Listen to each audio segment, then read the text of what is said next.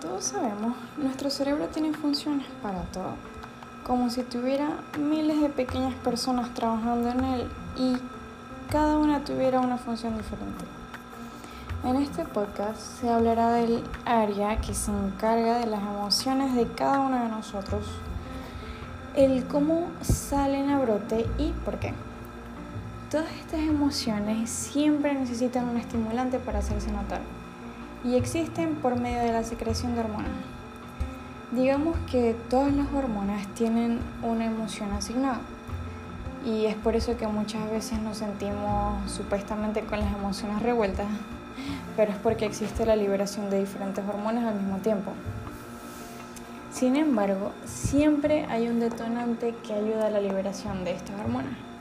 Y aquí hablaremos un poco sobre algunos de ellos, como por ejemplo lo de la música.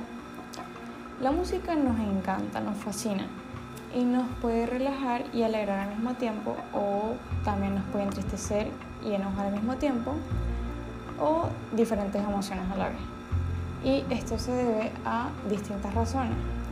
Algunas de ellas pueden ser las experiencias que hemos vivido con esas canciones que nos ayudan a clasificar, digamos, la emoción que sentimos en este momento, en el momento de, escucharlo. Otra de ellas es el impacto que tiene nuestro cerebro debido a las ondas que emiten, ya que nuestro cerebro no solo se trata de química, sino que también de electricidad como lo son las ondas electromagnéticas de nuestro cerebro que hacen de cierto modo la base de, de, toda esta liberación loca de emociones.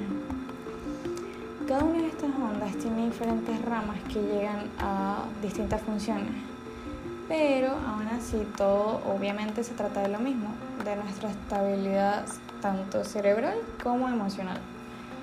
Así que espero que disfrutes este podcast tanto como yo con muchos datos interesantes que aportar y de igual manera puedes comentar en nuestra página de Instagram tal vez tu opinión sobre el podcast, que te pareció o alguna idea que tengas. Así que te espero y bienvenido.